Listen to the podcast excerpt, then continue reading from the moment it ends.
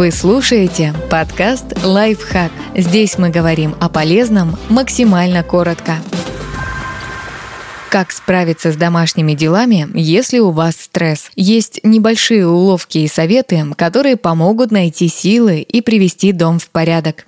Начните с простого. Давайте на чистоту. Даже в хорошем расположении духа нелегко начать уборку. Если дел слишком много, хочется их постоянно откладывать. Чтобы такого не произошло, сделайте что-то максимально простое и быстрое. Например, расставьте вещи по местам, вынесите мусор или вымойте раковину и зеркало в ванной. Другой вариант. Для начала навести чистоту только там, где вы проводите больше всего времени. Можно разобрать завалы на рабочем столе или поменять постельное белье и взбить подушки. Даже после этих маленьких шагов дом станет выглядеть опрятнее, а когда вы заметите результаты своих трудов, будет проще мотивировать себя на большее.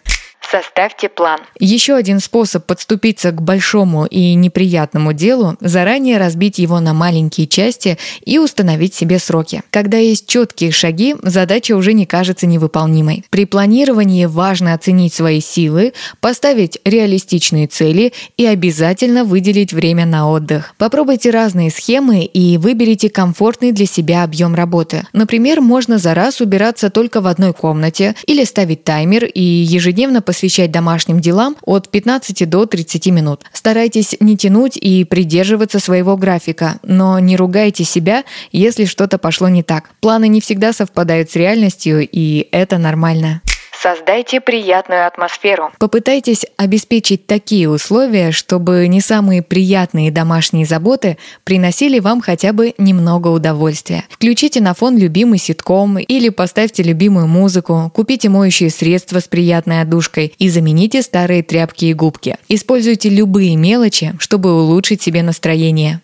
Просите о помощи. Иногда простые советы самые эффективные. Объясните близким, что вам сейчас сложнее выполнять дела по дому, и просто попросите их о посильной помощи. Распределите обязанности между всеми членами семьи и составьте график уборки. Или превратите этот процесс в игру и, например, проведите лотерею, где каждый вытянет случайное дело из списка. Если есть возможность, пользуйтесь клининговыми службами и доставкой еды.